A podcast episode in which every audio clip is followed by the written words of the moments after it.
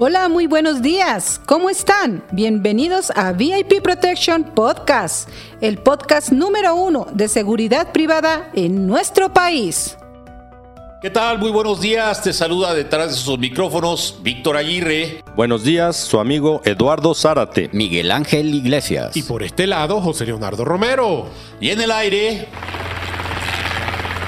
No, perdón, pero no circulamos el día de hoy. ¡Comenzamos! Hoy no circula. Te recordamos que este miércoles el programa Hoy no circula aplica para los vehículos con holograma 1 y 2, engomado rojo, terminación de placa 3 y 4. De acuerdo con el programa, la restricción vehicular está vigente desde las 5 horas y concluye a las 22 horas en la Ciudad de México y Estado de México. Las fuentes móviles con hologramas doble cero, cero, eléctricos e híbridos pueden circular todos los días, incluyendo los sábados, igual que los motociclistas, sin restricciones. Conduce con cuidado. Buen día. Ahora las efemérides. Un día como hoy, pero de 1998, muere Guillermo Aro destacado astrónomo mexicano que descubrió un cometa y varias estrellas, por lo cual en 1963 recibió el Premio Nacional de Ciencias. VIP Protection Radio.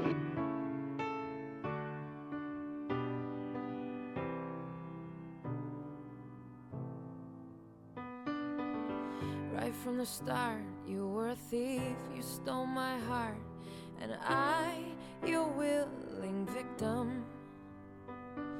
I let you see the parts of me that weren't all that pretty, and with every touch, you fixed them. Now you've been talking in your sleep.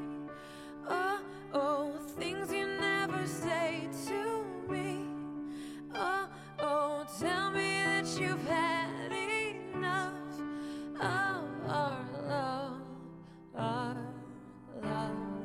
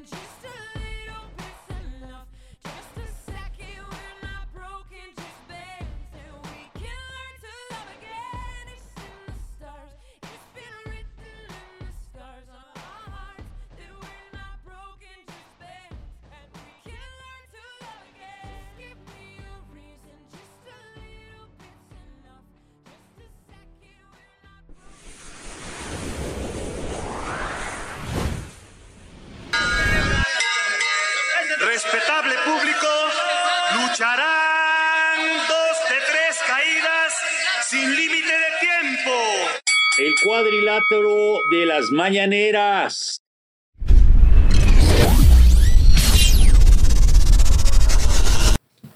¿Qué tal? Muy buenos días. ¿Cómo se encuentran todos nuestros escuchas, nuestros amigos, nuestros colegas, nuestros hermanos de seguridad? ¿Qué tal están pasando este miércoles 27? Eh, esperemos que ya a mitad de semana todo vaya viento en popa, que tus proyectos se estén llevando en tiempo y en forma. Eh, bueno, pues hoy toca el, el ring de la mañanera. Eh, en donde vamos a eh, hablar del rumbo que fija el presidente o de las prioridades que fija eh, el presidente de la República. Para tal efecto, bueno, pues le doy la más cordial de las bienvenidas a, a Lalo y mi querido Miguel. ¿Cómo están, muchachos? Bien, estimado Miguel, estimado Víctor, aquí nuevamente, eh, pues continuando con estas eh, noticias, con estos puntos de vista y doy la bienvenida igualmente a nuestros amigos escuchas. Un saludo para todos. Hola, buenos días Lalo, buenos días Vic, ¿cómo están? Buenos días a nuestra audiencia, deseándoles desde aquí un buen día y bueno, estamos listos para llevarles todo lo mejor a ustedes. Perfecto, bueno, pues si no tienen inconveniente vamos a hablar. El día de hoy se fue sobre lo que es eh, la pandemia. Eh, mucho tema de ello, mucha posición de ello, pero pues que es un tema que, entre comillas, vamos de salida. Eh, porque otros países eh, como Shanghai, yo antes decía Shanghai, y es, y es como es. Shanghái. No, yo No, antes ¿verdad? decía Shanghái. Ah, ya, ya, y ya. ahora que fui, que ya Ah, me dijeron es. Shanghai. Ah, no, no, wow. no China, Shanghai. este me dijeron se pronuncia así. Entonces, por si tú no lo sabías, no diga Shanghai, ¿eh? Ah, es bueno. Shanghai, ¿ok? Shanghai. Así como hola en inglés. Eh, bueno, eh, allá siguen en pandemia. En Estados Unidos ya hubo un estado que volvió a ser obligatorio el uso de cubrebocas y eh, en términos generales eh, Estados Unidos se está preparando para la siguiente pandemia. Eso es lo que se ha escuchado en las últimas fechas. Entonces, pues sí, pero pues aquí ya estamos dando, este, ya estamos revoloteando las campanas como el mismísimo cura Hidalgo, ¿no? Entonces, eh, eh, pues vamos a comenzar. En términos generales, el presidente Andrés Manuel López Obrador, Ob- López Hablador. López Salvador, ¿qué pasó? Sí, así le voy a decir, fíjate. Presidente López Hablador eh, eh, se expresó sobre la pandemia y menciona en términos generales que se enfocará en las, mejor, las mejoras del sistema de salud tres años después. Pero bueno, eh, de igual forma... Eh, entra eh, López Gatel, el hijo pródigo de, López Hablador, en donde está haciendo pues, prácticamente un recuento final de todo lo que sucedió y él ya nada más faltó que le pusiera su estrellita el presidente en medio del foro, ¿no? Hab- Habló también sobre las vacunas para los niños de 12 años, que usted recordará que el mismo presidente decía que no eran necesarios. Salió su, su hijo pródigo también a decir que no era necesario. Y bueno, pues por arte de magia, ahora sí lo es. Y están hablando de cuál va a ser el programa. Eh, también, nuevamente, hablando sobre el mismo tema, eh, habló de que ya no, ya no habrá más semáforos por COVID. Eh, o sea, como si ya a nivel mundial no existiera o ya se hubiera erradicado esto como, como cualquier otra enfermedad. eh, de que ha tenido que resultar en vacuna. Pero bueno, ellos ya poniéndose también la estrellita. Habló del, nuevamente del tema de los famosos, famosos en su casa, eh, los opositores del tren Maya, en donde pues vuelve a dar de qué hablar y de este, eh, de Herbés, eh, que fue el que, el que lo sacó, que de hecho fíjense que, dando un poquito de contexto, el día de ayer estaba escuchando, viendo una entrevista que le hacen en donde él está haciendo una filmación en una playa porque dice que ya le pagaron eh, eh, una película y que esa fecha ya la tenía y que él no podía asistir, que ese fue el motivo por el cual él no asistió. Eh, declara que el presidente pues estaba mintiendo, que porque nadie se negó como el mismo presidente lo dijo. Dice, yo hablé con todos y nadie se negó, lo único que se negó fui yo porque yo ya tenía este casting que dice, miren, de hecho ahí está, y saca un achocito así de dos por dos, que este, pues deberían de darles clases en Hollywood, como se ahorran espacios, ¿no? De verdad, una casa, una, una chocita de palma, donde dice, no, pues ahí estamos filmando. ¿Qué dices? Es neta, pero pues bueno. ¿Qué podemos esperar del buen eh, Derbez, eh, que es un comicazo, ¿no? Eh, habla de eso. Habla también Andrés Manuel López Hablador de la ayuda del gobierno federal en el caso de, de la señorita Devani. Eh, a ver, hasta, hasta, hasta cuándo, ¿no? Ya que, ya que van ocho días que quieren exhumar el, el cuerpo. Sí, pues así lo hace, ya que, ya que sale, este señor vive del periódico y al único que se dedica a trabajar, la neta del planeta, es a salir a sus mañaneras, a ver con sus ocurrencias y de ahí se va a dar sus, sus roles. Yo no lo veo trabajando de verdad con su equipo de trabajo más que en las mañanas, que ya ni salen, por cierto. Entonces, bueno, que va a retomar el caso del gobierno federal de Bani, que yo creo que aquí hay muchos puntos de seguridad de los cuales tenemos que hablar. Y también eh, pues ahí les va, ¿no? Ya Elon, el mismo eh, AMLO, eh, One Love, eh, ya metiéndose con, con el mismísimo Elon Musk, de verdad, ya diciéndole que, que lo, lo- lo invita a que evite la corrupción en Twitter. Entonces, bueno, pues ya con el mismísimo Elon Musk, que por cierto, si tienen oportunidad, vean en Netflix. Hay dos especiales eh, referente a la carrera, qué fue lo que hizo, cómo le costó, cuántas fallas tuvo y cómo la persistencia lo llevaron a ser uno de los grandes líderes mundiales, independientemente de millonarios, ¿no? Yo estaba leyendo que decía eh, el dueño de Ford, eh, Henry Ford, eh, que decía, "Mm, eh, tengo tanto trabajo que no tengo, no tengo tiempo para hacer dinero. Entonces, así lo hace este cuate. Ahora él, cuando, cuando ya sale, que sus últimos cohetes aterrizan ya solos y que eso... eh, eh, economiza la inversión de las nuevas salidas porque es reutilizable, pues ahí dice, celebra con, como un gran líder, porque él siempre está en la punta, lo pueden ver con el cabello más cortado que, que, lo van a ver, yo creo que lo tengo mejor cortado el cabello yo que él, aplausos por favor, gracias. Pero eh, la diferencia, bueno, pues que no tenemos los millones ni el liderazgo que él tiene. Pero dice, bueno, pues ya lo logramos, fue en base al error. De hecho, algo que se me quedó muy grabado es que cuando van, cuando se, cuando eh, explota el tercer cohete que vale algunos millones, así como los que se gasta eh, López Obrador en, en, en- de mandato. eso dije.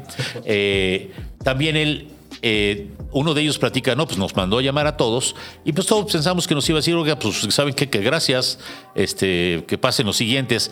Y en cuanto llegamos, nos sentamos, se sentó y dijo, tenemos que hacer el nuevo, el nuevo eh, cohete.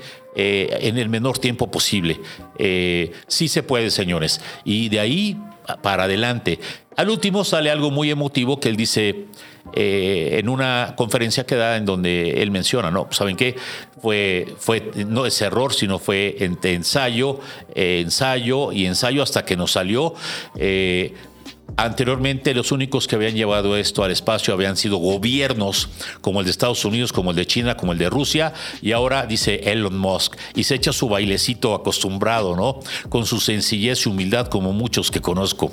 Entonces, eh, eh, pa- padrísimo. Y él, él mismo, gracias México, él mismo eh, menciona ahí que él va a llevar al hombre a, Marte y que va a, eh, a conquistar, no es que no es conquistar, a habitar. eh, si no, corríjanme por favor aquí los ingenieros espaciales, que va a hacer que se habiten, que podamos, podamos ir y regresar. Entonces, ahora salió un nuevo eh, programa que se llama Cuenta Regresiva. Esta gente, de verdad, cómo no existen eh, muchos Elon en nuestro planeta, que son gente, es, gente que comenzó de la, nada y que estaba convencido de sus ideas, que es un gran líder, que está llevando a la humanidad más allá de sus propios límites con sus propios recursos. Hoy es multimillonario, ya tiene Tesla, ya va a sacar su teléfono que la batería no se va a acabar, que va a ser más barato que, que, eh, que los de, y no es por espantarlos a los de Apple, a los que están trabajando en, supuestamente en el año 2023 es cuando saca su modelo, entonces para que vayan buscando chamba. Ya se va a acabar que, que no tengo buena señal o, o, mala señal porque se va a trabajar a través de sus satélites, los satélites de Elon Musk, que su compañía se llama, ¿cómo señores? SpaceX. SpaceX. Un aplauso para el ingeniero, hombre. Chingada. Él, sí estudió en escuelas privadas, chingado. Y se dice colonizar, compadre. Eso dije. Colonizar. ¿Y yo, ¿y yo qué dije? Habitar. Eh, colonizar y habitar. Y no es lo mismo. No es lo mismo, pero es lo mismo. Oh, pero ¿cómo es? Colonizar. Ah, ok, ok, ok. Y yo dije eh, habitar. Habitar. Ok, eh, disculpe usted por, por el acento en la O, pero bueno, eh, sí me entendió, ¿no? Entonces, bueno, pues vamos, vamos a comenzar con estas mañaneras ya a profundidad, con, con grandes temas, no por lo que él diga, sino... Eh, cómo lo dice, ¿no? Eh, el señor Andrés Manuel López Hablador. Entonces, eh, ante la reducción atención principal, ante la reducción de, la pandemia, la atención principal ya no será enfocada en la misma. Andrés Manuel López Obrador, el mandatario, dio a conocer que la sección de El Pulso de la Salud eh, en su conferencia de prensa matutina será sustituida por informes sobre el mejoramiento del sistema de salud y los avances para garantizar la atención médica para toda la población. Vaya, hombre, ¿no? ¿Cómo, cómo, bueno. cómo lo ven ustedes, señores? Eh, dice, esto ya se acabó y ahora nos vamos a centrar en los avances de, eh, del sistema de salud de nuestro país o el sistema el sistema de, de, salud y los avances para garantizar la atención médica que para toda la población. Ya no, ya no está hablando del seguro eh, casi casi eh, particular para los periodistas. Ahora ya dice que va a comenzar a avanzar en la salud después de tres años y a, prácticamente a 36, 12, 24, a 36 meses de que termine su mandato. Segurito lo va a hacer. ¿No? Eh, ¿Cuál es su opinión? Pues así, así se las gasta el señor, pero pues nadie les dice nada, no hay oposición. Eh, ¿Qué les digo, mi querido Miguel? ¿qué, ¿Qué piensas de este punto que es importante, no? No, y coyuntural, porque nos está dando a entender de que fue un hecho de que por culpa de la pandemia no se le dio atención al resto del sistema de salud. Cosa que ya hemos visto que, dicho sea de paso, innumerables manifestaciones de los padres buscando que se repongan los tratamientos a, a, de cáncer para sus hijos y etcétera. O sea, más la crisis que estamos viviendo en la parte de, de abastecimiento de, de, medicinas. Pero nuevamente, nuevamente sí se ve que... Perdón. Nuevamente un poco más de volumen, por favor. Se ve que hay un cambio de, como siempre hay un cambio en las decisiones o una justificación del por qué, por qué fueron tomadas las decisiones de una manera o de otra. Claro que viene siendo que ya que las hace el gobierno son bien, bien tomadas, pero si lo viniera de otros sectores pues serían bien, pero criticadas. Pues sí, eh, así las cosas, mi querido Lalo. Pues bueno, ya yo creo que es, es, es tiempo de retomar otros temas, ya que como ustedes bien saben, eh, el sistema de salud es, está muy rezagado y siempre lo ha estado. Es uno de los eh, grandes temas en los cuales hay que invertir, hay que avanzar. Eh, estructurar. Estructurar, efectivamente. Hay mucha fuga ahí. Ya vimos por ahí eh, grandes negocios que hay precisamente en estas instituciones de, de, de gobierno en donde pues les venden eh, tratamientos, en donde tienen sus cochupes ahí con el sindicato, compadre, este, aparece ahí, en donde inclusive han, eh, se han eh, presentado algunos videos eh, precisamente de la corrupción que existe en el Seguro Social, en donde, bueno, inclusive si tú no eres derechohabiente o en, o en el ISTE, mágicamente con una mochada, compadre, ahí prácticamente te están dando de alta y su negocio que tienen allá adentro. Entonces sí, efectivamente es un tema eh, que hay que, tomar en cuenta porque data de muchísimos, muchísimos eh, años. Eh, que tenemos este, este rezago en los servicios de salud. Entonces, bueno, qué bueno que esto se preste a que volteemos, que el gobierno voltee a ver este, las deficiencias que hay y dar un servicio digno, ¿verdad? Un servicio de, calidad al que todos los mexicanos tenemos derecho y que, bueno, pues eh, adoptar eh, eh, las, políticas o, la calidad que otros países ofrecen. Entonces, bueno, pues eh, enhorabuena y vamos a ver ahora cómo lo manejan, vamos a ver qué estrategia van a utilizar y que no sea como siempre decir, bueno, pues vamos a poner atención, pero que se quede. Hemos visto que son sistemas fallidos y queremos ver, queremos ver qué es lo que va a hacer. Que nos presenten esta estrategia y a tres años, pues vamos a ver qué, qué se puede hacer estimado Miguel, estimado Víctor, ya se nos está yendo el tiempo. Si esto no se ha podido eh, solucionar en tantos sexenios, en tantos presidentes que han pasado, en tantos gobiernos, y que bueno, pues que pongan gente, gente que sepa, compadre, que, que sepa de, salud, ¿verdad? Que no pongan al, compadre o que no pongan a gente que, que desconoce el tema. Entonces, bueno, pues vamos a ver, aplaudido esto de que se van a tomar eh, cartas en el asunto. Bueno, también yendo por esa misma vía, me imagino que estás hablando de, por ejemplo, de las instituciones que él ha creado como paliativo de la salud, que es el caso del, del INSABI, el famoso Instituto de Salud para Bienestar, que aparentemente el propio presidente tuvo que tomar cartas en el asunto por el mal funcionamiento y las irregularidades que se está presentando en este momento con esa institución. Así es, Miguel, así es. Sí, pues. Bueno, pues es que es que es más, más complicado que eso. Eh, mm. La verdad es que el Seguro Social es de las peores instituciones que tenemos en nuestro país. De verdad, yo le decía, el Hospital Siglo XXI es de los más avanzados, pero pues ahí no entran más que recomendados. Eh, y se los digo por experiencia, eh, de verdad. ah, no, pues yo conozco a tal doctor, fue hasta que dejaron, de hecho ahí falleció mi madre, que en paz descanse. pero fuera de ahí, Da vergüenza el tipo de servicio que están dando ahora que los hicieron eh, hospitales COVID. Tuve también la, la desfortuna de tener un familiar eh, eh, con COVID y que tuve que ingresar y ver las condiciones infrahumanas de tener a la gente en el piso, de, de, sus recursos humanos, que yo creo que es lo peor, lo peor que puede haber en un planeta, alguien inhumano. Eh, yo incluso había una señora a un lado que tenía media hora diciendo que quería ir al baño y textual se los voy a decir, ¿eh? le dije a la enfermera o a la pseudo enfermera o al intento de enfermera, perdón, yo sé que hay muchas muy buenas, este, pero en hospitales privados. Eh, a mí me tocó decirle, oiga, eh, aquí la, la, doñita quiere hacer del baño. Dice, pues que se cague, aquí no hay tiempo, ¿eh? Aquí hay, aquí hay más gente que atender. Digo, oiga, si no de, verdad, textual lo dijo, pero no es el único punto.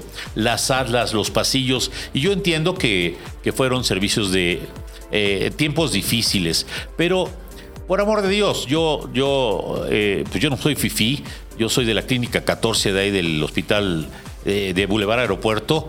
Eh, hace muchos años se había buen servicio. Iba uno a su cita, lo llevaban, lo atendían. Y cuando nació, desde, el, desde el 85 que me tocó volver a, ir a los hospitales porque nace, mi sobrino, mi sobrina, que fue cuando, cuando fue el temblor, ya me tocó ver eh, un servicio nefasto, unas condiciones de los hospitales eh, eh, Deplorables. que- deplorables, que dice uno, oye, pues si la guerra está en Ucrania, no aquí, ¿no? De verdad, el servicio de la gente, la, atención al cliente, ellos no tienen ni, ni la más remota y maldita idea de qué es eso. Dice, oiga, llegas amable, casi, casi hay que hasta regalarles algo. Oiga, vengo a, preguntar a- por tal paciente. ¿En qué sala está? Digo, no, no, no sé. ¿Es usted familiar? Sí, sí soy. ¿Y, en qué sala está? Digo, pues no sé, por eso usted me puede ayudar. Permítame, póngase ahí, por favor. Y el que sigue, o sea, híjole, con ganas de, de en ese momento de, en ese momento decirles, a ver, se me van todas a capacitación eh, que tanto, tanto les hace falta. Ese es un gran problema que sufrimos, pues por supuesto que no los politiquillos que tenemos, todas estas ratas que tenemos pagándoles se- de senadores y diputados y, asesores, todo, me refiero a todos los que están en el gobierno, la verdad, que, que son unas ratotas. eh, y que si eso, si alguien no lo cree, pues que consulte la historia. Perdón ¿no? por las ratas. Sí, perdón por las ratas. Eh, el, el punto, el punto es que ese es un problema. La, la otra, el gran desabasto de medicamentos. Ese es el otro tema. Eh, acuérdense de los niños con cáncer. Perdón. Pero eso es la punta del iceberg. En la realidad, y ahí les va otra y que yo conozco, que me consta. Yo eh, sufro de hipertensión, por lo cual yo tengo que estar eh, consumiendo el termisartán. Yo tengo dos, eh, dos situaciones. Una, mi hermano, el mayor Gilberto, que aquí le mando saludos, que vive en Michoacán. Solo Michoacán es bello, señores. Él también sufre lo mismo que yo, hipertensión. Entonces, él me le hablo en la mañana y ¿cómo estás? Dice, pues ya aquí estoy con mi ficha, ¿ficha de qué? Pues es que tengo que venir, vengo por mi medicamento porque de lo contrario tengo que pagar casi 200 pesos si son tres, caje- tres cajetillas, ca- cajas Cajas. de medicamento. Le digo, no manches, ¿y desde qué hora estás ahí? No, pues yo regularmente me vengo tres y media, cuatro. Dije, no, no, no, no, no, no es cierto. Dice, sí, pues, y eso, eh, hay veces que he llegado y ya no alcanzo. Entonces, pues es medicamento. Yo, yo- él es maestro retirado, eh, jubilado. Eh, y es cuando yo le doy las gracias a Dios de que yo sí puedo comprar mi medicamento en la farmacia.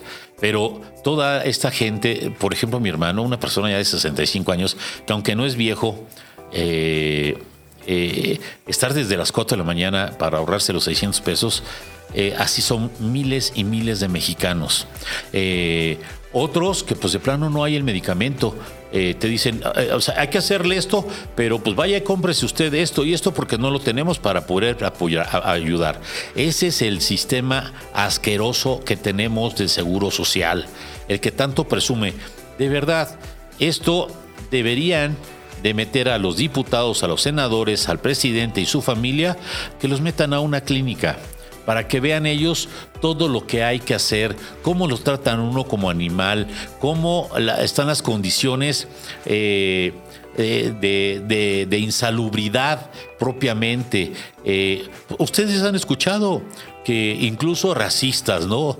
Eh, ha habido gente que ha muerto afuera de los hospitales, ha habido gente que da luz afuera de los hospitales porque no se les atiende. Entonces, señor presidente, ya póngase las chingadas pilas porque le quedan tres años por hacer algo por este México. Usted que habla de una transformación, comience cuando menos por eso, porque ese es un derecho, el derecho a la salud.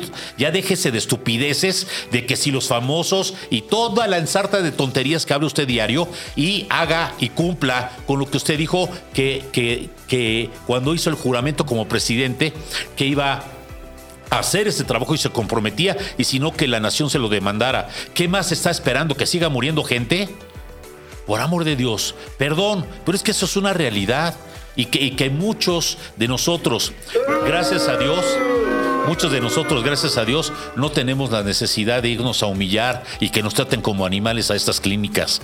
Muchos de nosotros, por fortuna, tenemos seguro de gastos médicos, que también otro negociazo de negociazos. Por eso las aseguradoras, de verdad, ¿saben cuánto vale? Y se los digo porque antes de que falleciera mi madre en el siglo XXI, estuvo ella aproximadamente un mes. ¿Sabe cuánto vale tener a una persona en, en- terapia intensiva en un hospital? Y no les estoy hablando en el ABC, no les cuesta menos de 100 mil pesos y para que los acepten necesitan tarjeta de crédito. eh, para que tengan ustedes un depósito. Así se las gasta nuestro gobierno y las aseguradoras. Y las aseguradoras, pues, ¿qué les digo? Vean en los edificios que tienen en Nueva York y en todo el mundo. Son de las empresas más millonarias. Ya no nada más de, de- de- en la parte de vehículos, sino en la parte de salud. Entonces, eh, yo creo que es algo que sí tenemos que demandar. Lucran que- con la salud, compadre. Sí, Totalmente. Totalmente. Sí, o sí, te pueden es dejar en la, inhumano eso. te pueden dejar en la calle. Así es. A- o- o te- literal. ¿Cuántos casos no se conocen, verdad? Que te dejan en la calle. Eh, una, dos, las aseguradoras, aunque no es tema. Eh, a mí hace tres años me operaron, yo estuve muy, muy, muy, muy grave. De, eh, me tuvieron que, abrir prácticamente por un divertículo. Estuve prácticamente seis meses. tres, tres semanas en- en terapia intensiva y de verdad, cuando yo dije, bueno, pues ahí está mi seguro, cuando llamé al seguro, ellos, el- lo primero que hacen, lejos del que te vende, es ver si hay persistencia y cómo no pagarte.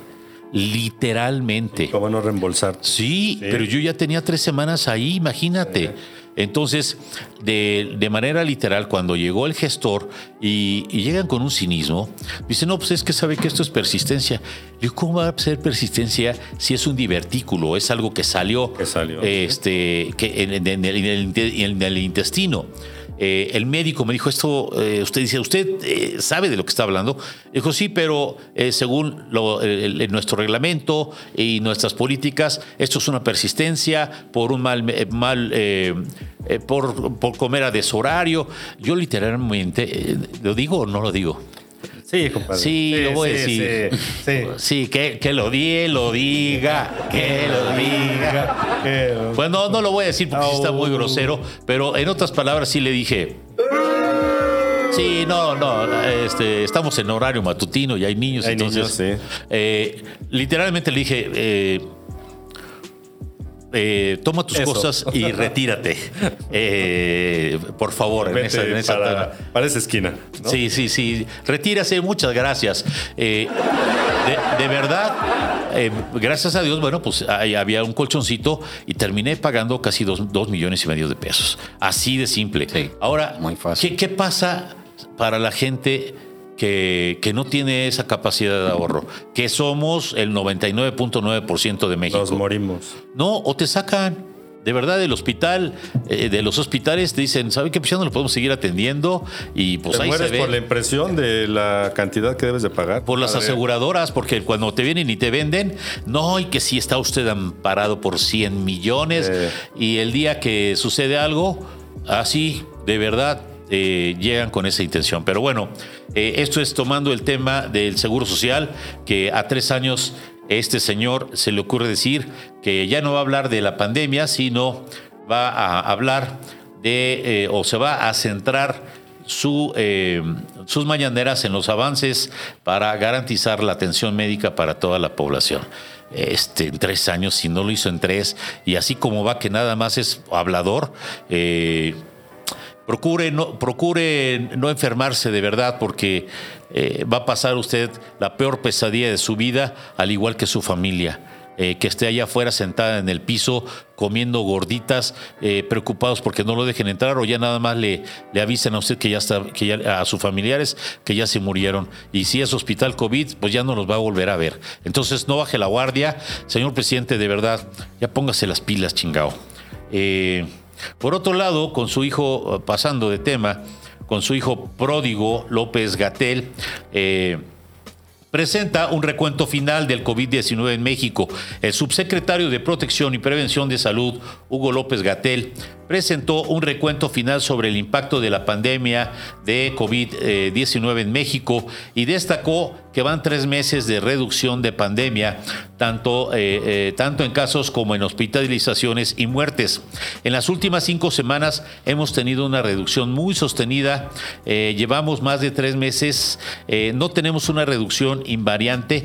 Cada vez se mantiene una cantidad de casos mínima. Eso es relevante para considerar cuál es el estado actual de la pandemia y la perspectiva eh, mundial, indicó el subsecretario eh, López Gatel. Pero, pero por supuesto que no es gracias a él, es gracias al mexicano que con el calor, con el frío, con como fuera, aún sin dinero, porque el gobierno no daba mascarillas, de una u otra forma siempre traía, eh, traía y portaba su, su mascarilla, se lavaba las manos, procuraba mantener su distancia. De verdad, un aplauso para todos, un gran aplauso para todos los mexicanos y ese esfuerzo me queda claro que México es un país rico y la riqueza la hace su gente, no sus políticos. Déjenme comentarles que desde que comienza la pandemia, en las visitas que pude yo tener al extranjero, a Nueva York, a Miami, eh, Allá rara vez eh, le tomaban la temperatura a alguien. De verdad, eh, incluso la segunda vez que llegué a ir, llegaba yo hasta con el protector de la mascarilla eh, protectora de plástico y, te veían así como si fueras astronauta. y vas, vas a Miami y ya no lo utilizan cuando era de las ciudades más infectadas. Entonces, ¿en, dónde, en dónde está la, la eh, la admiración hollywoodense que le tenemos al, al americano. Eh, de verdad, hay que voltear nuestra casa. Eh, yo sí, nuevamente pido un aplauso por ese esfuerzo a todos nuestros hermanos mexicanos, a todos aquellos que hicieron sus esfuerzos, tanto económicos como físicos, para poder eh, no bajar la guardia. ¿Cómo ves, mi querido Miguel, este, este aspecto? Totalmente de acuerdo. Como se ha demostrado en más de una ocasión, cuando ha habido tragedias, inclusive grandes en, México, el pueblo siempre responde y sale para adelante y eso hay que aplaudirlo porque es, es parte de, de, un gran país y cómo busca la manera de resolver sus problemas. Sí, e, e, efectivamente, estimado Miguel. Fíjate que mm, yo creo que a todos nos tocó vivir de cerca esto, eh, tener familiares que fallecidos, no sé, al menos en mi caso eh, sí tuve eh, parientes cercanos que, que fallecieron. Eh, antes únicamente escuchabas que el amigo del primo, del vecino que no vino a la fiesta, y, pero no, realmente yo creo que todos, todos padecimos esto, todos, todos lo vivimos y nos sensibilizamos. Sobre todo los últimos meses. Nos, sensibilizamos. La, última, la, el último brote grande. Sí, exactamente. Y, el mexicano, de veras, eh, actualmente sigues viendo en la calle que, la gente usa, usa su, cubrebocas. La verdad fue una tragedia de dimensiones este, extraordinarias, algo que, nunca al menos habíamos vivido. Lo habíamos escuchado en los libros de historia, que la peste negra, que la fiebre amarilla, la gripe española. La gripe española, pero creo que fue una. ¿No, es gripe colombiana? Saludos a nuestros amigos colombianos. Es broma, hombre la gripe colombiana, etcétera. Pero, pero qué, qué bueno. Que, y, fíjate que mm, lo que vi que lo tomamos muy en serio, se protocolizó en todas las empresas. Eh, Actualmente, si bien ya no se, se requiere, yo veo que la gente sigue usando su cubrebocas. En muchos centros comerciales te siguen sanitizando, te siguen dando este alcohol, etcétera. No para tomar, sino para desinfectarte las manos. Entonces, bueno, se crearon se crearon buenos hábitos de, limpieza, salud. No para tomar, compadre. ¿En qué estás pensando, Oye, es que hay unos que los, lo olías el gel, compadre, y parecía tequila, ¿verdad? Hasta se te antojaba. Mezcalito, mezcalito. Mezcalito. Entonces, pues, pues bueno, eh, que se nos sigan quedando estos buenos hábitos de, limpieza. Yo ni las manos me sabía lavar, compadre, pero sí. Ahora, sí, ya sabes. ahora sí, vámonos.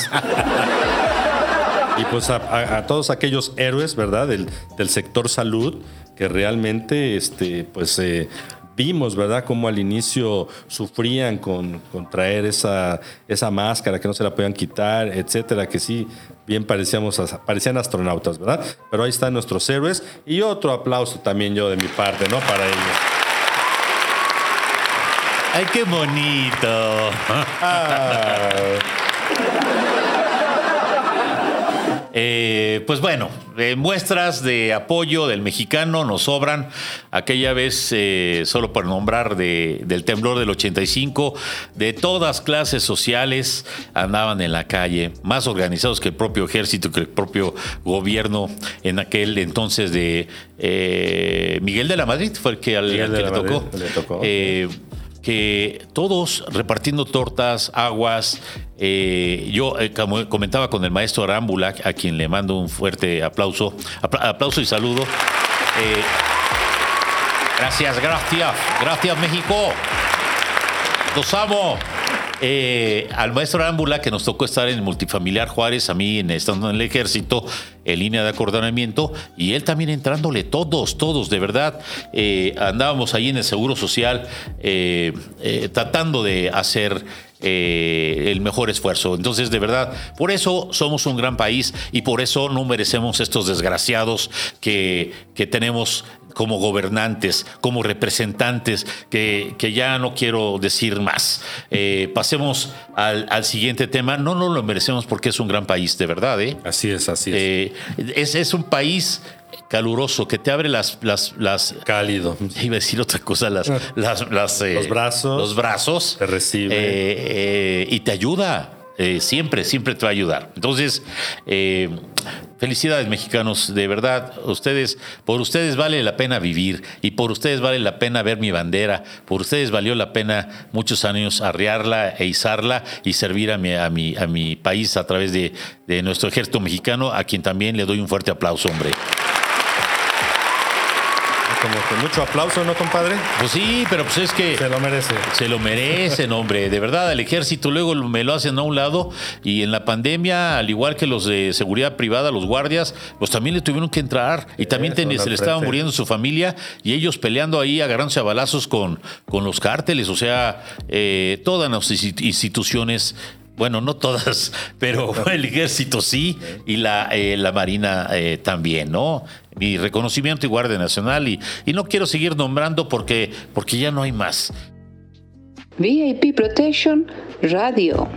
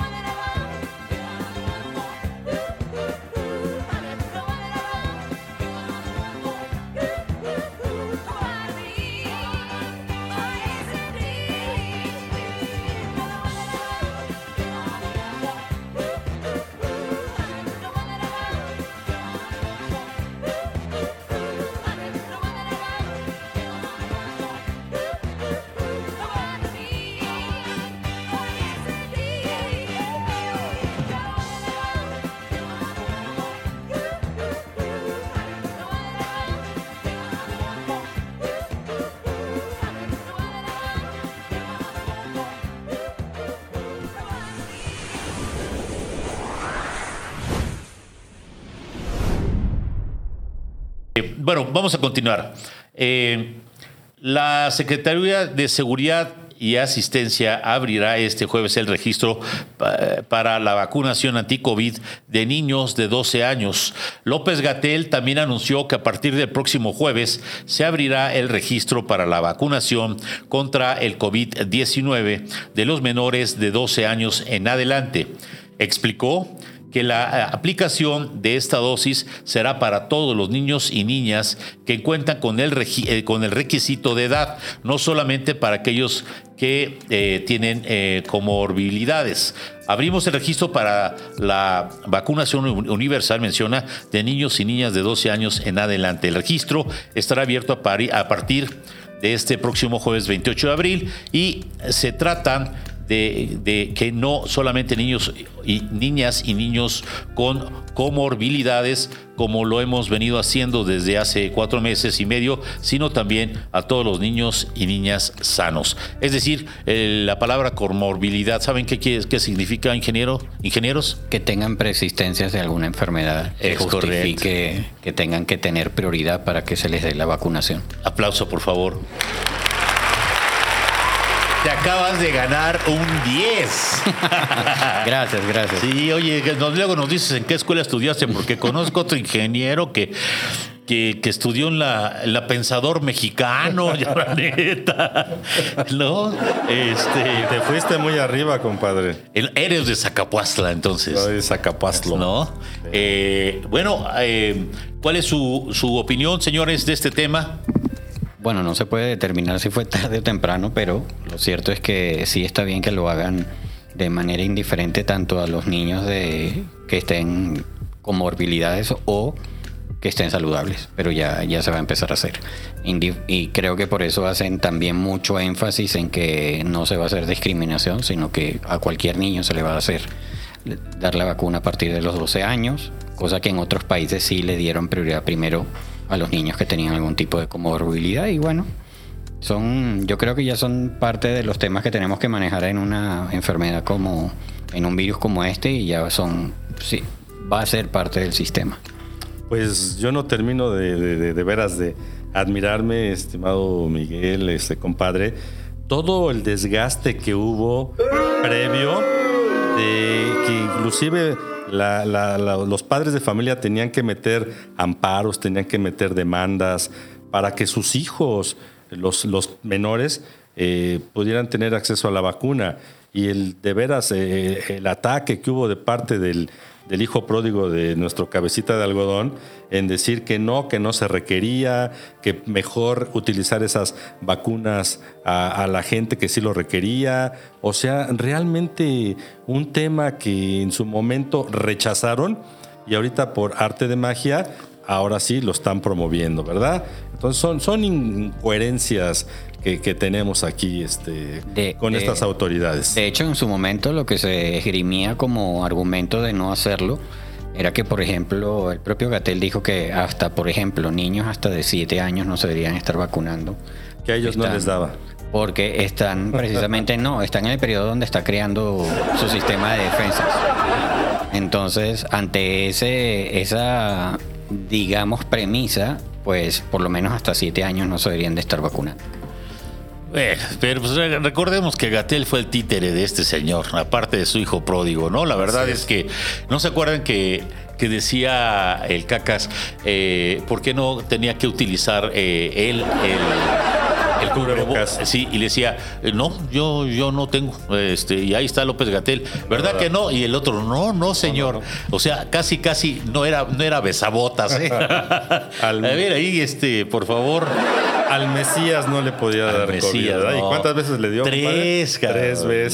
Sí. Igual al Tres Trompas, ¿no? Al. Donald Trump, Sí. que decía que no, órale. Al que no. Por al- hocicón. es correcto, es correcto. Pues bueno, eh, también mencionó, estamos cerrando el ciclo epidémico y vamos a estado endémico del COVID.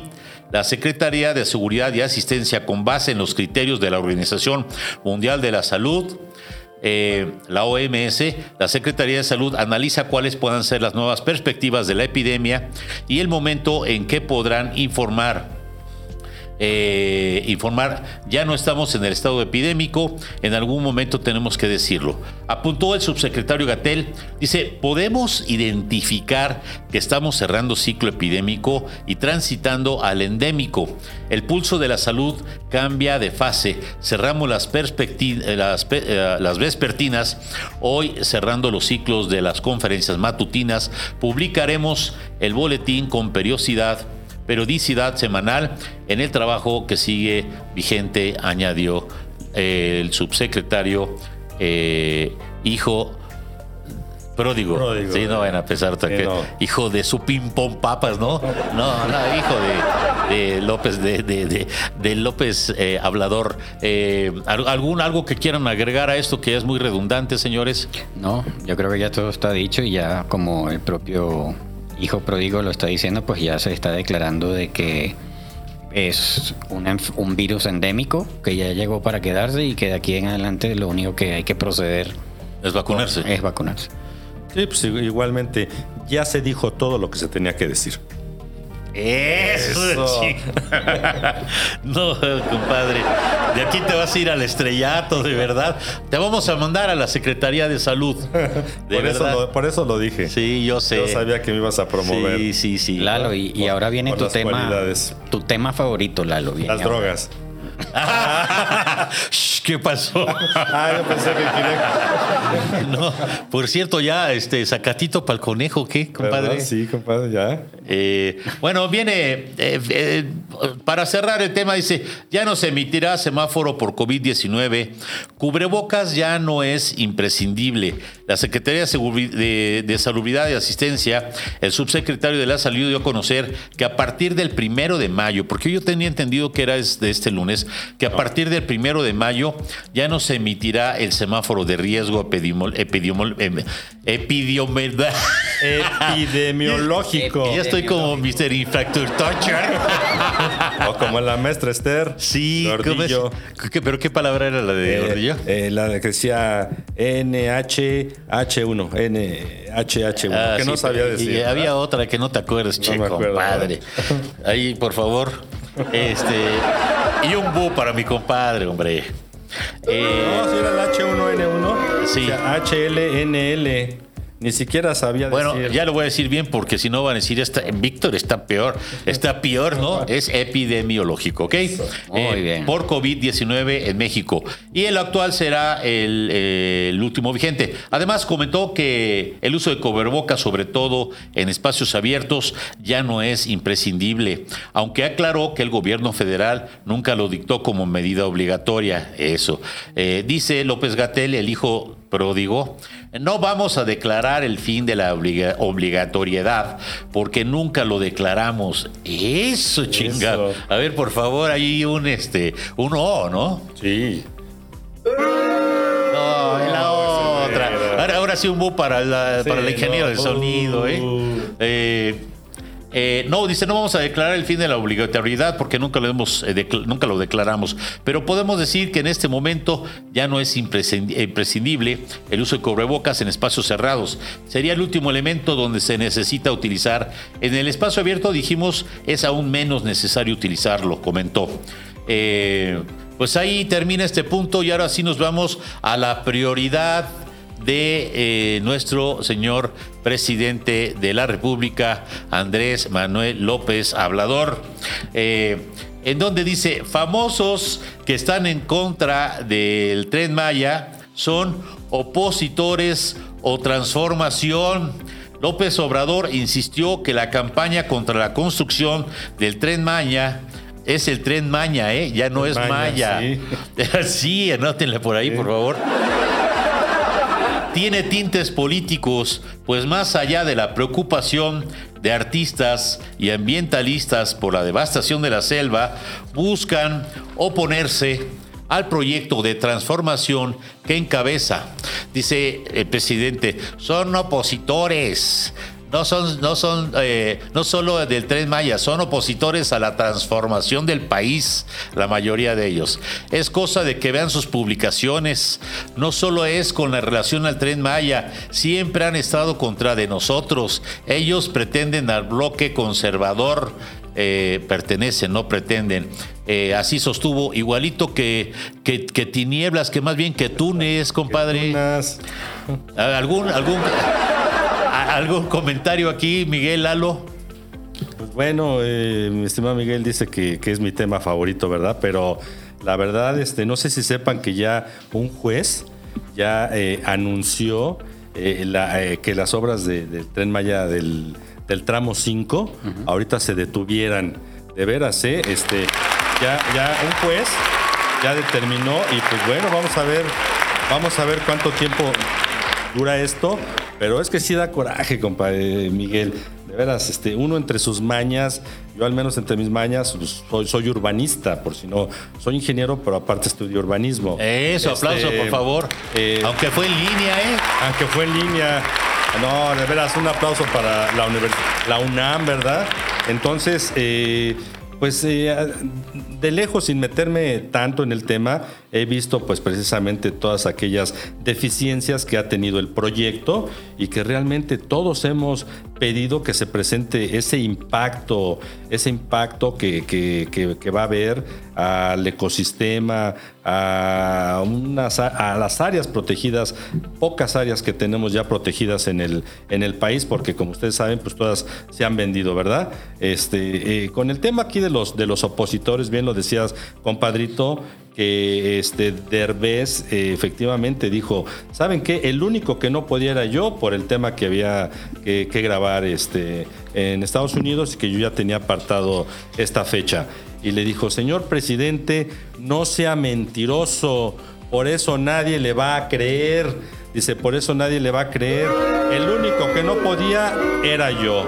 Dice, y cuando usted quiera, dice, eh, por favor, invíteme y yo con gusto asisto y por ahí platicamos, eh, le cuento unos chistes, etcétera, dice, pero yo fui el único que no pude, entonces no sea mentiroso, no le van a creer. Eh, Eso sí calienta, es ¿eh? verdad que eso sí calienta, Sí. compadre. Entonces, Pobre este, cabecita de, de algodón, de algodón. Yo sigo esperando, al menos como ciudadano, que me presenten ese estudio de impacto ambiental. Ya hemos hablado de, de ello y pues eh, eso de que no los eh, no, no asistieron, pues es son, son, son cortinas de humo. Y es irrelevante si es- fueron es o no. ¿A quién quieren convencer? A estos señores que son actores que, que, que- que- que- que- que ya se pongan a hacer algo, que se pongan a estudiar o que se pongan a trabajar, hombre, ¿no? Es que independientemente de eso, digamos que que llegues a alguna organización es eh, lo que comentábamos el otro día. Si quieres algún, una opinión imparcial, ¿cuántas organizaciones a nivel mundial no existen que podrían hacer una evaluación del impacto ambiental? Y que fuera una posición neutral y decir, bueno, aquí está el informe, de una manera de neutral. Pero ya sabemos que no lo van a hacer porque obviamente ya todos nos imaginamos cuál va a ser el resultado.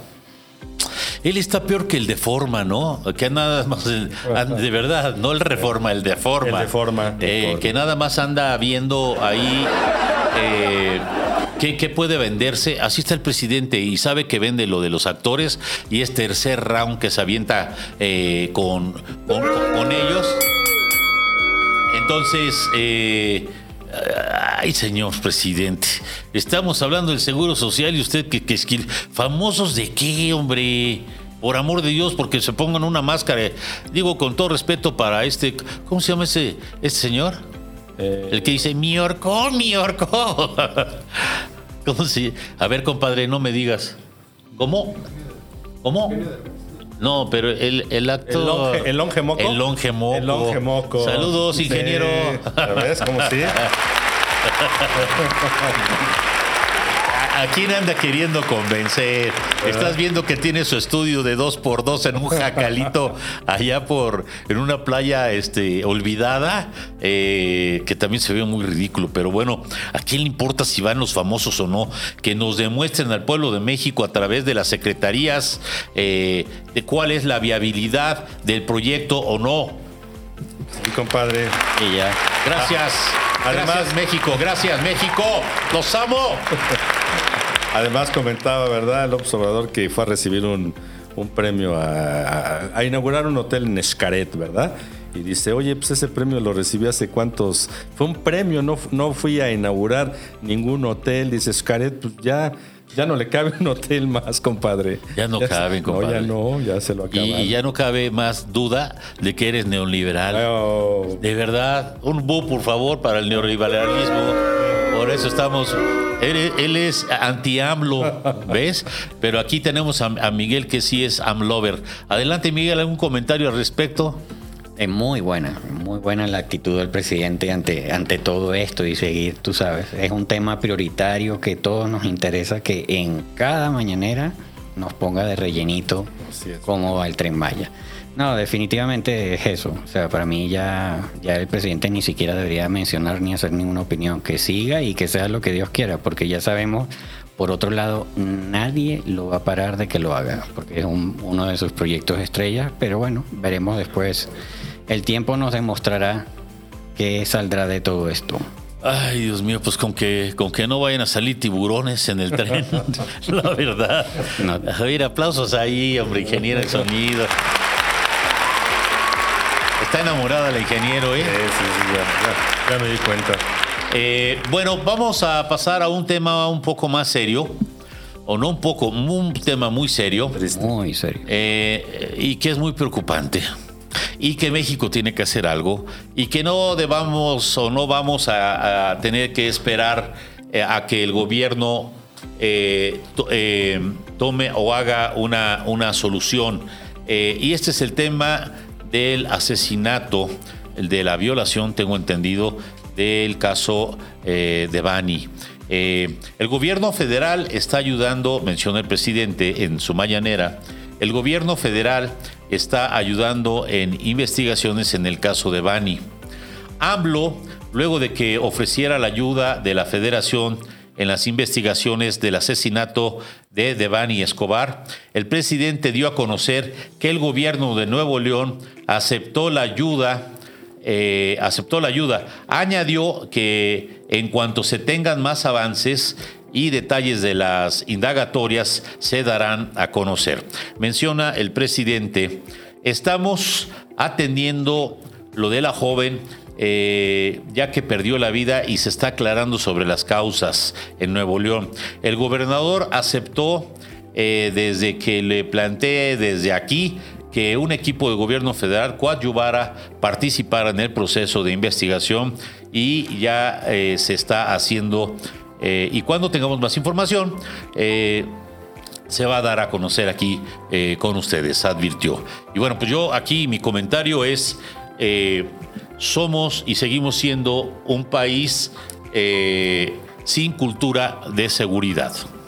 Hay cosas que debemos de saber y que debemos de, concientizar que somos un país sin cultura de seguridad y que la seguridad es un una responsabilidad compartida. Esto, el gobierno, a pesar de que es su obligación y para nosotros es un derecho, eh, en el caso particular de la seguridad, eh, pues no lo va a hacer el gobierno, nos queda bien claro.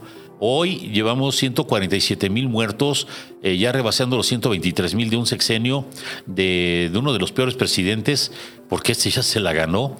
Entonces, ¿qué es? que, es importante que comencemos a tener una cultura de seguridad. Yo estoy cierto que si en lugar de estar sacando la Rosa de Guadalupe, eh, de estar sacando eh, programas o novelas de narcos que les deja mucho dinero a estas televisoras, eh, tomáramos un, miren, 20 minutos diarios en generar esa cultura de decirle a nuestros hijos qué hacer frente a un arma de fuego punzocortante si voy solo, si voy con mi novia, si voy con mis hijos, eh, cómo prevenir el delito, qué debemos de traer en nuestra cartera, por qué no traer la credencial del IFE, fotos de la familia, eh, cuatro o cinco tarjetas de crédito débito, eh, ¿Por qué no debemos, cómo comportarnos en nuestro vehículo si nos asaltan? ¿Cuándo se corre más riesgo? ¿Por qué el manejo de las redes sociales? La verdad, pues hasta los papás mismos tienen sus Facebook, hay con fotografías de todo, eh, y no hay un gobierno que nos oriente, no hay nadie. Hoy por hoy hay ya eh, la ciberseguridad que está empezando a generarse en nuestro país, pero que está en calzones, perdón, en pañales. perdón, sí, disculpen. Eh, y eh, a nivel familiar no estamos tomando ninguna medida. Ahora bien, eh, yo les sugiero que me sigan en TikTok y esto no quiere que sea una comercial, pero sí lo es. Búsquenme como arroba eh, VIP Protection, en donde hay más de 40 tips de seguridad y este lo sacamos desde el año pasado, que es medidas de seguridad en, eh, transporte público. Y es... eh, gracias, gracias, gracias. Uno, es gratuito. Dos, son medidas que sí se deben de adoptar. Pediste un Didi, un Uber, no tomes eh, transporte público de, que no fuera, que no sea de ellos. Tenemos la mala idea.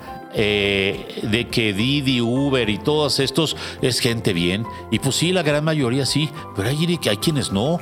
Históricamente hemos tenido desaparecidos, hemos tenido violaciones, hemos tenido tocamientos, hemos tenido acoso y esto sigue sucediendo. ¿Qué debemos de hacer? Escuche y ponga atención.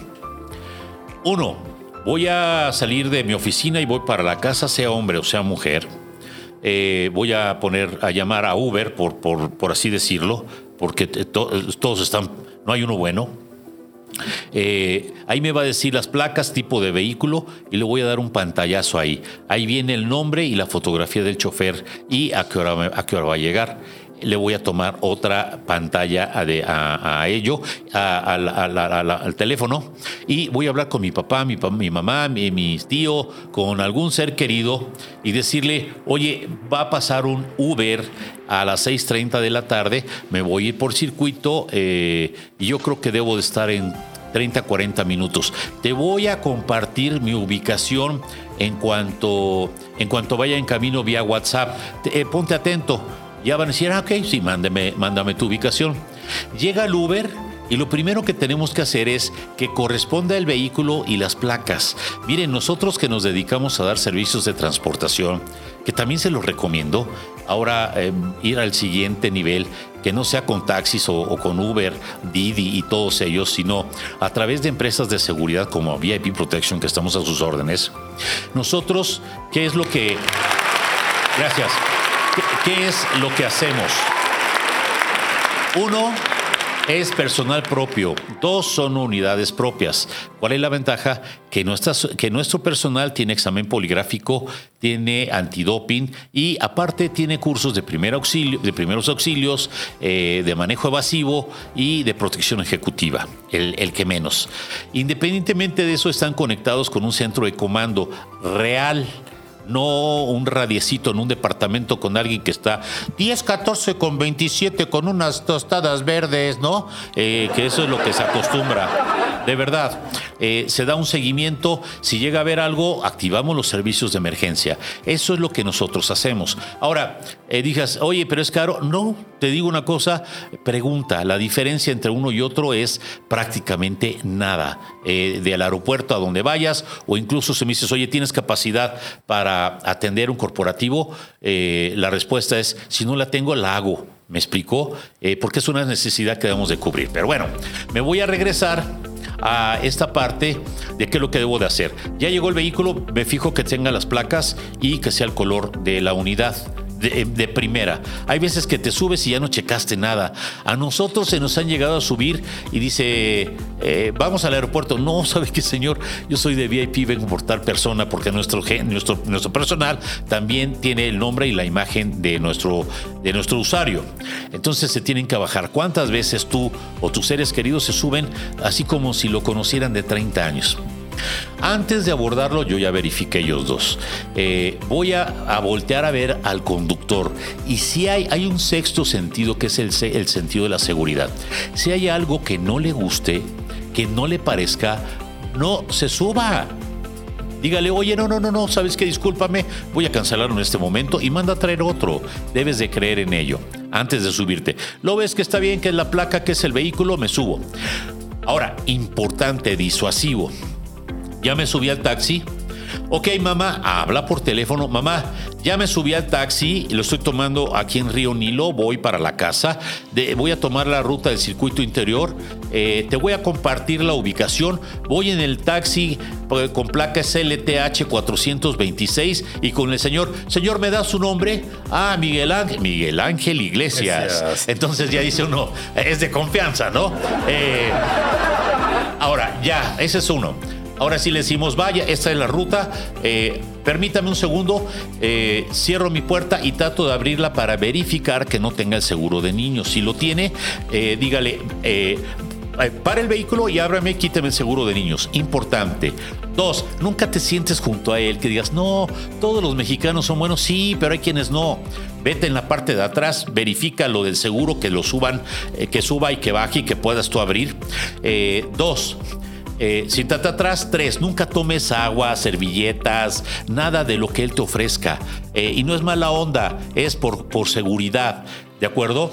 Eh, el siguiente punto es, no vayas platicándole tu vida. Eso va generando confianza. Y oiga, ¿y por qué está tan guapa, señorita? Eh, dile, oiga, usted me vuelve a preguntar eso y me voy a tener que bajar y lo voy a denunciar. O sea, dense en su lugar. Hombre o mujer, lo que sea. Evita ir platicando con él. Ve atento porque también parece que te subes a, la bestia. Y, me refiero no a nuestro presidente, sino al vehículo que utiliza el presidente de Estados Unidos. ¿Me explico? Eh, y vas texteando, hablando, ve checando tu ruta, no vayas distraído, no vayas distraída. Si es más, si te tiene que acompañar todo el trayecto tu mamá, tu papá o tu novio, hazlo. Si ves que se cambia de ruta, mamá, se está cambiando de ruta. De hecho, estos primeros pasos son importantes, porque si él pensaba hacer algo, él dijo, ya no. Mejor escojo otra, otra persona que vaya distraída, que no me represente un riesgo. Ya llegas a tu casa y se acabó. Es tan simple como tener esa cultura de seguridad. Mamá, papá, tú joven, eh, jovena, eh, por favor, pon, pon atención y toma estas medidas. No esperemos a que vuelvan a suceder las cosas. Checa en TikTok, arroba VIP Protection, y viene ahí armas en casa, eh, cómo, cómo reaccionar. Vienen 30, 40 tips que vamos a seguir manejándolo y compártelo con tus seres queridos. Si tú no lo haces, compártelo. Digo, pues ya que estás ahí, pero no lo hagas en el taxi. En el taxi, ve por favor atento. Este es un tema bien delicado. Eh, a esta, niña le cortaron su vida. Como a muchas, el feminicidio es uno de los grandes problemas que existen en nuestro país y el, el tema no lo toca, vamos, no lo toca nadie. No hay una estrategia en contra de por qué están matando a nuestras mujeres. Entonces, debemos ya de hacer algo. Tu mamá, hija, abuela, tía, eh, comparte este audio con, con tus, con tus hijos y hagamos algo. A ver, hijo, que vas a ir a la discoteca. Ah, no, que ya no es discoteca, ¿verdad? Es que vas, antro. que vas a ir al antro y es el, es el que escucha el punchis. Vas, compadre, con el bajo. Oye, que, que- que no, buenísimos somos. Igualito, ya hasta Miguel ya estaba empezando acá a bailar, a ¿ves? bailar, Sí. Entonces, ¿qué, qué es lo que de- qué es lo que debemos de hacer? Adoptar esas medidas. Ahora, dices, es que luego yo no estoy disponible, no tengo una buena relación. ¿Sabes qué? Ya tenemos tecnología y, no es que suene comercial, pero ya tenemos una aplicación en donde les damos seguimiento en vivo, en donde puedan ellos detect- eh, eh, informar una, una amenaza a un centro de comando 24 horas. ¿Y sabes cuánto te cuesta? A, ti, mamá, papá y dos hijos, te cuesta 480 pesos. O sea, casi casi lo mismo que Netflix, pero es por tu seguridad. Entra a nuestra página, busca VIP Protection Podcast, busca eh, SOS VIP Latam, que es la aplicación en donde viene para emergencia, donde viene para una asistencia, en donde pode- podemos eh, ubicar en vivo eh, y en donde podemos dar seguimiento. Te sale más caro reaccionar a comprar este tipo de sistemas de tecnología y con una empresa de seguridad que no es un GPS que ya lo venden en cualquier esquina y hoy hay mil expertos en recuperar vehículos, más no en proteger vidas. Entonces, ponte abusado. Checa eso y compártelo si lo consideras necesario. ¿Alguna opinión a este respecto, señores? Oye, compadre, y, e irónicamente, ¿sabes qué estaba estudiando Devani? No. Estaba estudiando criminología. En el, estaba en el ter- cursando el tercer semestre de, de criminología. Fíjate. Pues sí, pero ahí no les enseñan medidas de prevención. No, compadre, y y bien lo dijiste. La verdad aquí yo creo que la clave es eh, la cultura de seguridad. Eh, eso te, te- te- te va a salvar la vida. Recordemos que en qué ámbito no- nos debemos de manejar, pues en la prevención, ¿verdad, compadre? El, el 80%. Así es. eh, la disuasión 15 y una reacción que es el, el 5%. Entonces, la clave de esto es la prevención, porque nadie nos va a ayudar. Como bien lo dices, nosotros tenemos aquí que ver por nosotros mismos. Aquí, como dicen, el único que se va a morir eres tú mismo. Entonces, sí, nadie se va a morir por ti. Entonces, Sí, claro. tienes que hacerlo. Búscanos como SOS VIP Latam y ahí viene programa familiar, 480 pesos. Lo puedes pagar por mes, lo puedes pagar anual y tienes un equipo con un equipo de respuesta con, con, con conexiones con autoridades para poderte asistir. ¿Algún comentario, mi querido Miguel? No, o sea, estuvo súper bien tus comentarios y los de Lalo. Definitivamente la parte de prevención aquí es muy importante. Lamentablemente, aunque la gente piensa que, que hay ciertos servicios que son de confianza, porque también eso es lo que está pasando. Hay ciertos servicios que ya se consideran como una alternativa inclusive a los sitios de taxi, que es muy segura, como estas compañías de, de transportación que ya sabemos, pues no quiero dar Por plataforma. ni- ni las diferentes plataformas y ya estamos viendo que ni siquiera ahí es posible estar seguro. Sí, no esperes. Recuerda que en la seguridad no hay segundas oportunidades. SOS VIP Latam en iOS y en Android, bájalo, págalo y no te vas a arrepentir de hacerlo. Eh, yo de verdad, para mis amigos, yo se los digo, te lo regalo un año. Y, me han llegado a llamar para, para agradecer agradecer la, la asistencia. Que, que si es importante, pues no quiera, no quieras, eh, eh, señorita, señora, oiga, quiero saber dónde está mi marido. No, esto es para emergencias, ¿eh? Eh, no, se los digo porque ya nos ha llegado a suceder. Pues yo estoy pagando un servicio y quiero saber en dónde está ahorita y si no lo voy a demandar. Por fortuna hay un contrato en donde dice que yo no estoy obligado a nadie a darles eh, la información de ninguno de mis usuarios. Además, Además, estamos certificados en lo que son pruebas de penetración, de tal forma que cada seis meses se, están haciendo pruebas a nuestra aplicación para que no nos puedan robar la información. Somos profesionales en esto, nos dedicamos en ello y esto es un parte de unos servicios que damos. SOS VIP Latam, métete, bájalo, págalo, gózalo, disfrútalo. No, no es cierto. Eh, vamos, vamos a hacer uso de ello, ¿de acuerdo? Y por último, porque ya nos comió el tiempo, pues ahora se lanza el mismísimo Amlover contra, bueno, no contra, con el mismísimo Elon Musk eh, en el metaverso, el rey del metaverso. eh, eh, y le dice, AMLO pide a Elon Musk eliminar la corrupción de Twitter. Hágame el fabrón cabor. Dice, ojalá y lo limpie. Si no es satélite. O sea, si, no, si no es manzana, ¿no? Dice, luego de que se anunciara la posible compra de Twitter por el empresario Elon Musk, el jefe del Ejecutivo Federal hizo un llamado para que se elimine la corrupción dentro de la plataforma y se garantice la libre expresión dentro de esta. Pero yo que sepa, se la quitaron, eh, y ese fue Facebook que se lo quitó a, a Donald Trump, ¿no? Al Trumpas, por Sí. eh, la parte que él hizo. ¿Cuál corrupción de Twitter? Yo que es que este güey ya, No, ya, de veras ya- que- ya- ya está fumando de la, de la israelita, ¿no? La verdad. Dice, ahora que un inversionista famoso, Elon Musk, compró Twitter, ojalá lo limpien de la corrupción que hay ahí, de la manipulación con bots, lo que le preocupa. ¿Sabe qué es? Con robots, la compra de publicidad sin transparencia, que se acabe la manipulación y que no haya censura para tener medios de información alternativos y que todos tengamos posibilidad de comunicarnos, pidió el presidente Andrés Manuel López Hablador. Entonces, ojalá que lo den de baja, que no lo vayan a dejar. Sí, no, que Dios nos agarre confesados con que lo quieran dar de alta a este señor. Este, mi querido Miguel, Lalo, ¿algún comentario? Bueno, por lo menos ya sabemos que no va a haber bots en Twitter. Sí, según esto, ¿no?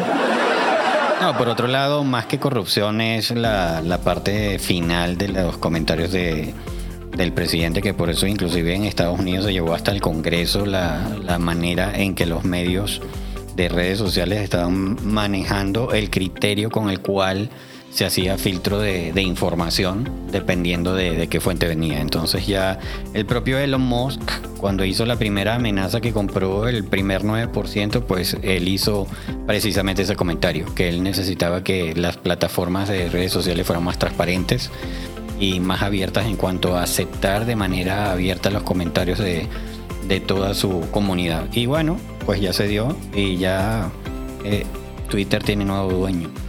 Eh, sí, ahora como dicen es el nuevo rey Midas, ¿verdad? Todo lo que toca se convierte en oro y no dudamos que esto va a ser un, un, un éxito rotundo. Compadre, ¿y sabes en cuánto compró eh, a Twitter? 44 mil millones de dólares. Una parte es de deuda y otra es con su fortuna personal. ¿Y ya lo menos? Y ya lo menos, Ok, compadre. ¿no le perdió? No No. le perdió. Ok. Entonces el hombre más rico del planeta, ahora pues en el negocio de las redes sociales.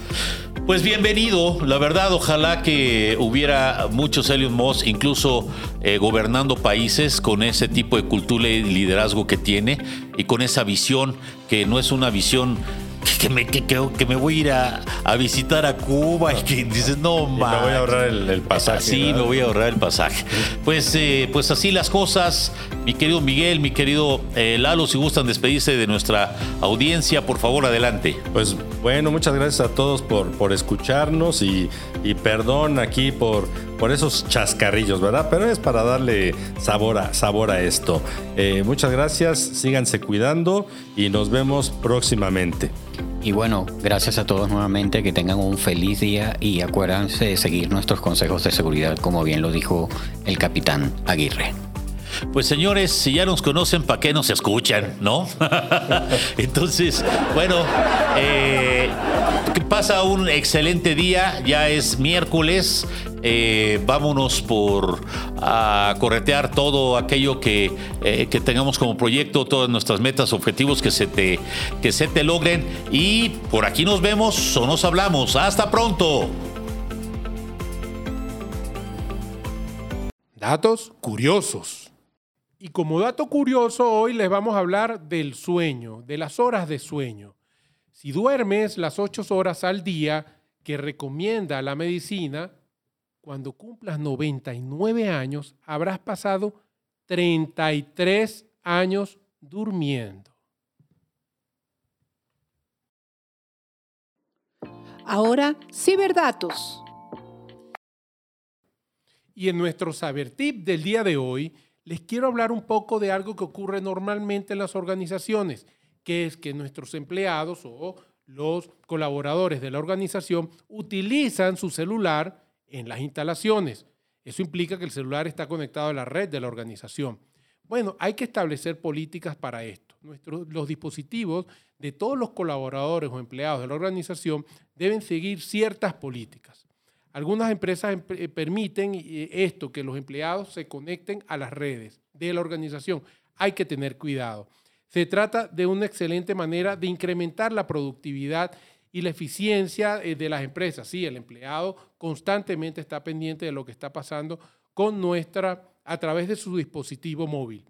Pero también hace que las organizaciones sean más vulnerables a los ataques, ya que los celulares pueden sufrir ataques y utilizarse como puentes o puntos de acceso a la red de la organización. Por lo cual, tratemos de implementar políticas de uso del celular en la organización y hasta dónde pueden llegar nuestros colaboradores o empleados a accesar información desde su dispositivo móvil. Tengan cuidado. Cápsula de autoprotección. Una de las nuevas medidas que debes de considerar es el aumento de comunicación familiar. Regularmente no estamos enterados en dónde se encuentran nuestros hijos, en el caso con los que estamos trabajando, papás o mamás solteros, o en el caso de las mamás que trabajan en casa, eh, no sabemos realmente cuáles son sus movimientos. ¿A qué nos expone ello? A que si llega a suceder algo, van a pasar horas para que podamos nosotros darnos cuenta si algo sucedió. Te voy a ejemplificar. Yo salgo de trabajar al trabajo, por, por poner ejemplo, a las 7 de la mañana. Pero resulta que a dos calles de mi casa me cierran, se me cierran dos carros, me sacan y me llevan. En una hora ya estoy en Guerrero, o dos horas ya estoy en Guerrero, o en una hora ya estoy en el Zahualcoyot, en una casa de seguridad, secuestrado. Para que mi familia se dé cuenta de que estoy secuestrado, van a depender de dos cosas. Una, que el secuestrador haya ya hablado para pedir dinero. Dos, que sea tarde, noche, que no les contestes y que llamen a tu trabajo. Pero para que eso suceda, de 8 de la mañana pudiera ser a las 6, 7, 8 o 9 de la noche que esto llegue a suceder. En 12 horas te pueden incluso ya tener en cualquier frontera de nuestro país. Luego entonces, ¿cuál es la recomendación? Uno, debes de tener conocimiento que cuando mayor riesgo corremos los mexicanos o cualquier persona es en nuestros traslados de la casa a la oficina, de la casa al colegio, de la casa a la iglesia, de la casa al supermercado. Luego entonces, ¿qué debemos de hacer? Yo que te sugiero, conforma un grupo de WhatsApp familiar. ¿Qué vamos a hacer ahí? Hoy con la pandemia, cuando se está en semáforo rojo, no se permite a los centros comerciales más que entrar una persona. ¿De acuerdo? Solo una. Esto está siendo aprovechado por la delincuencia para que al momento de que salga esta persona, como saben que va sola, es acecharla para en cuanto se suba a su vehículo, sin importar si hay seguridad o no en el estacionamiento, poderse subir en el vehículo y secuestrarla.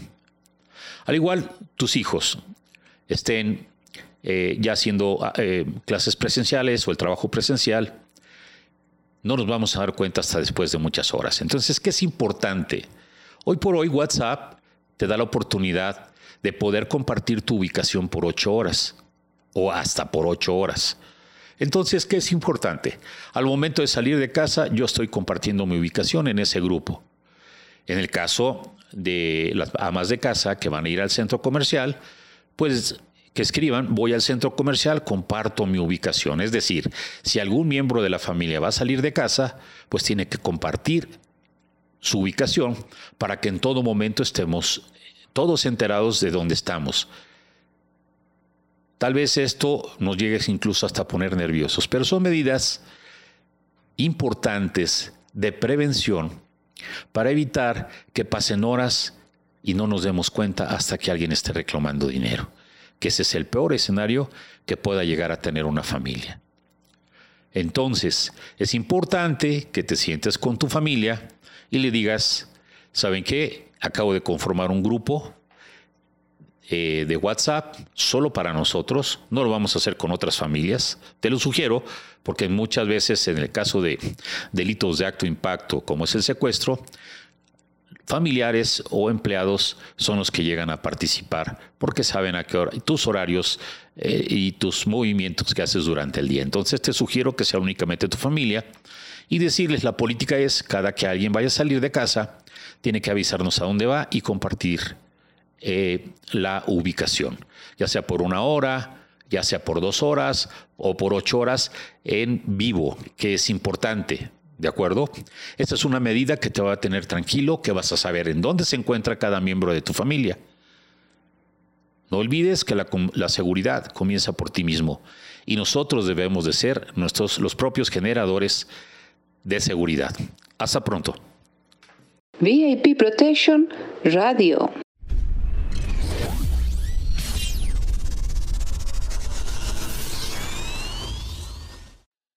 Estas fueron las mañaneras de López Obrador, una producción de Rubén Flores, postproducción y edición Mariel Caré, audio Miguel Ángel Iglesias, director ejecutivo José Leonardo Romero. Este es un podcast original de VIP Protection México. Hasta pronto. Gracias. VIP Protection Radio.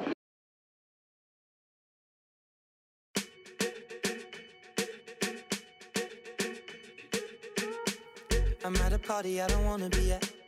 And I don't ever wear a suit and tie. Wondering if I can sneak out the back.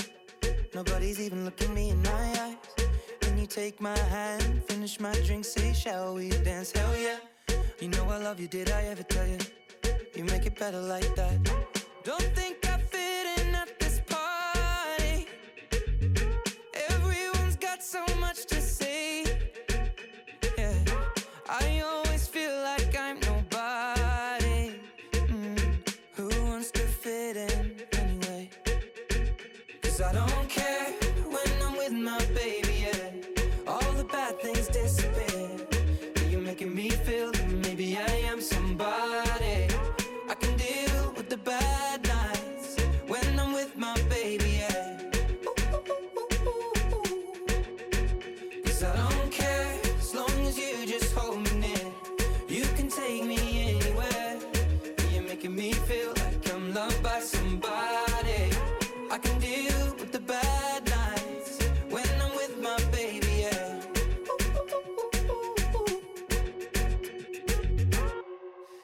party we don't wanna be at. Trying to talk, but we can't hear ourselves. Pictureless, I'd rather kiss them right back. But all these people all around, I'm crippled with anxiety. But I'm told it's where I'm supposed to be. You know what? It's kinda crazy, cause I really don't mind. Can you make it better like that? Don't think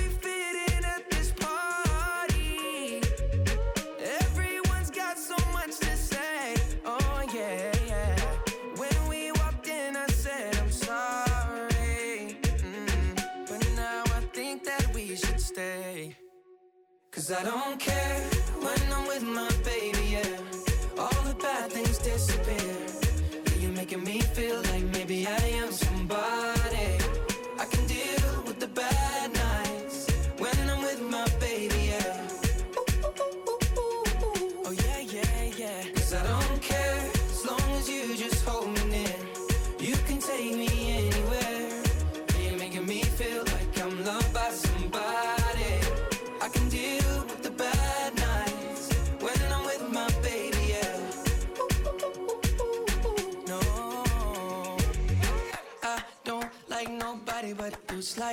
the only one here. I don't like nobody but you, babe.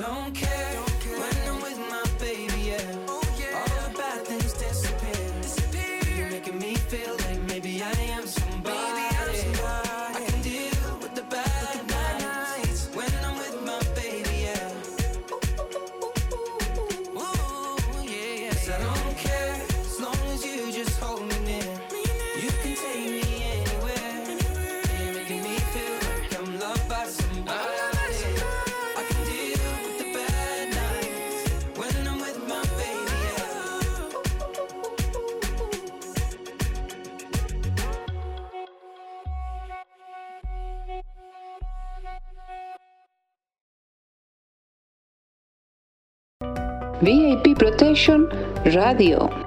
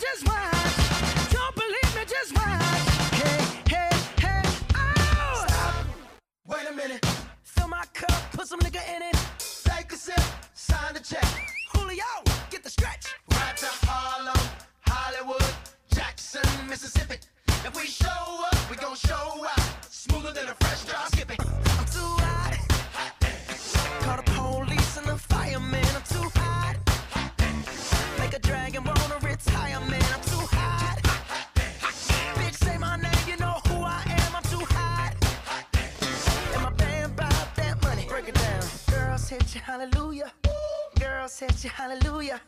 Girl, sit your hallelujah.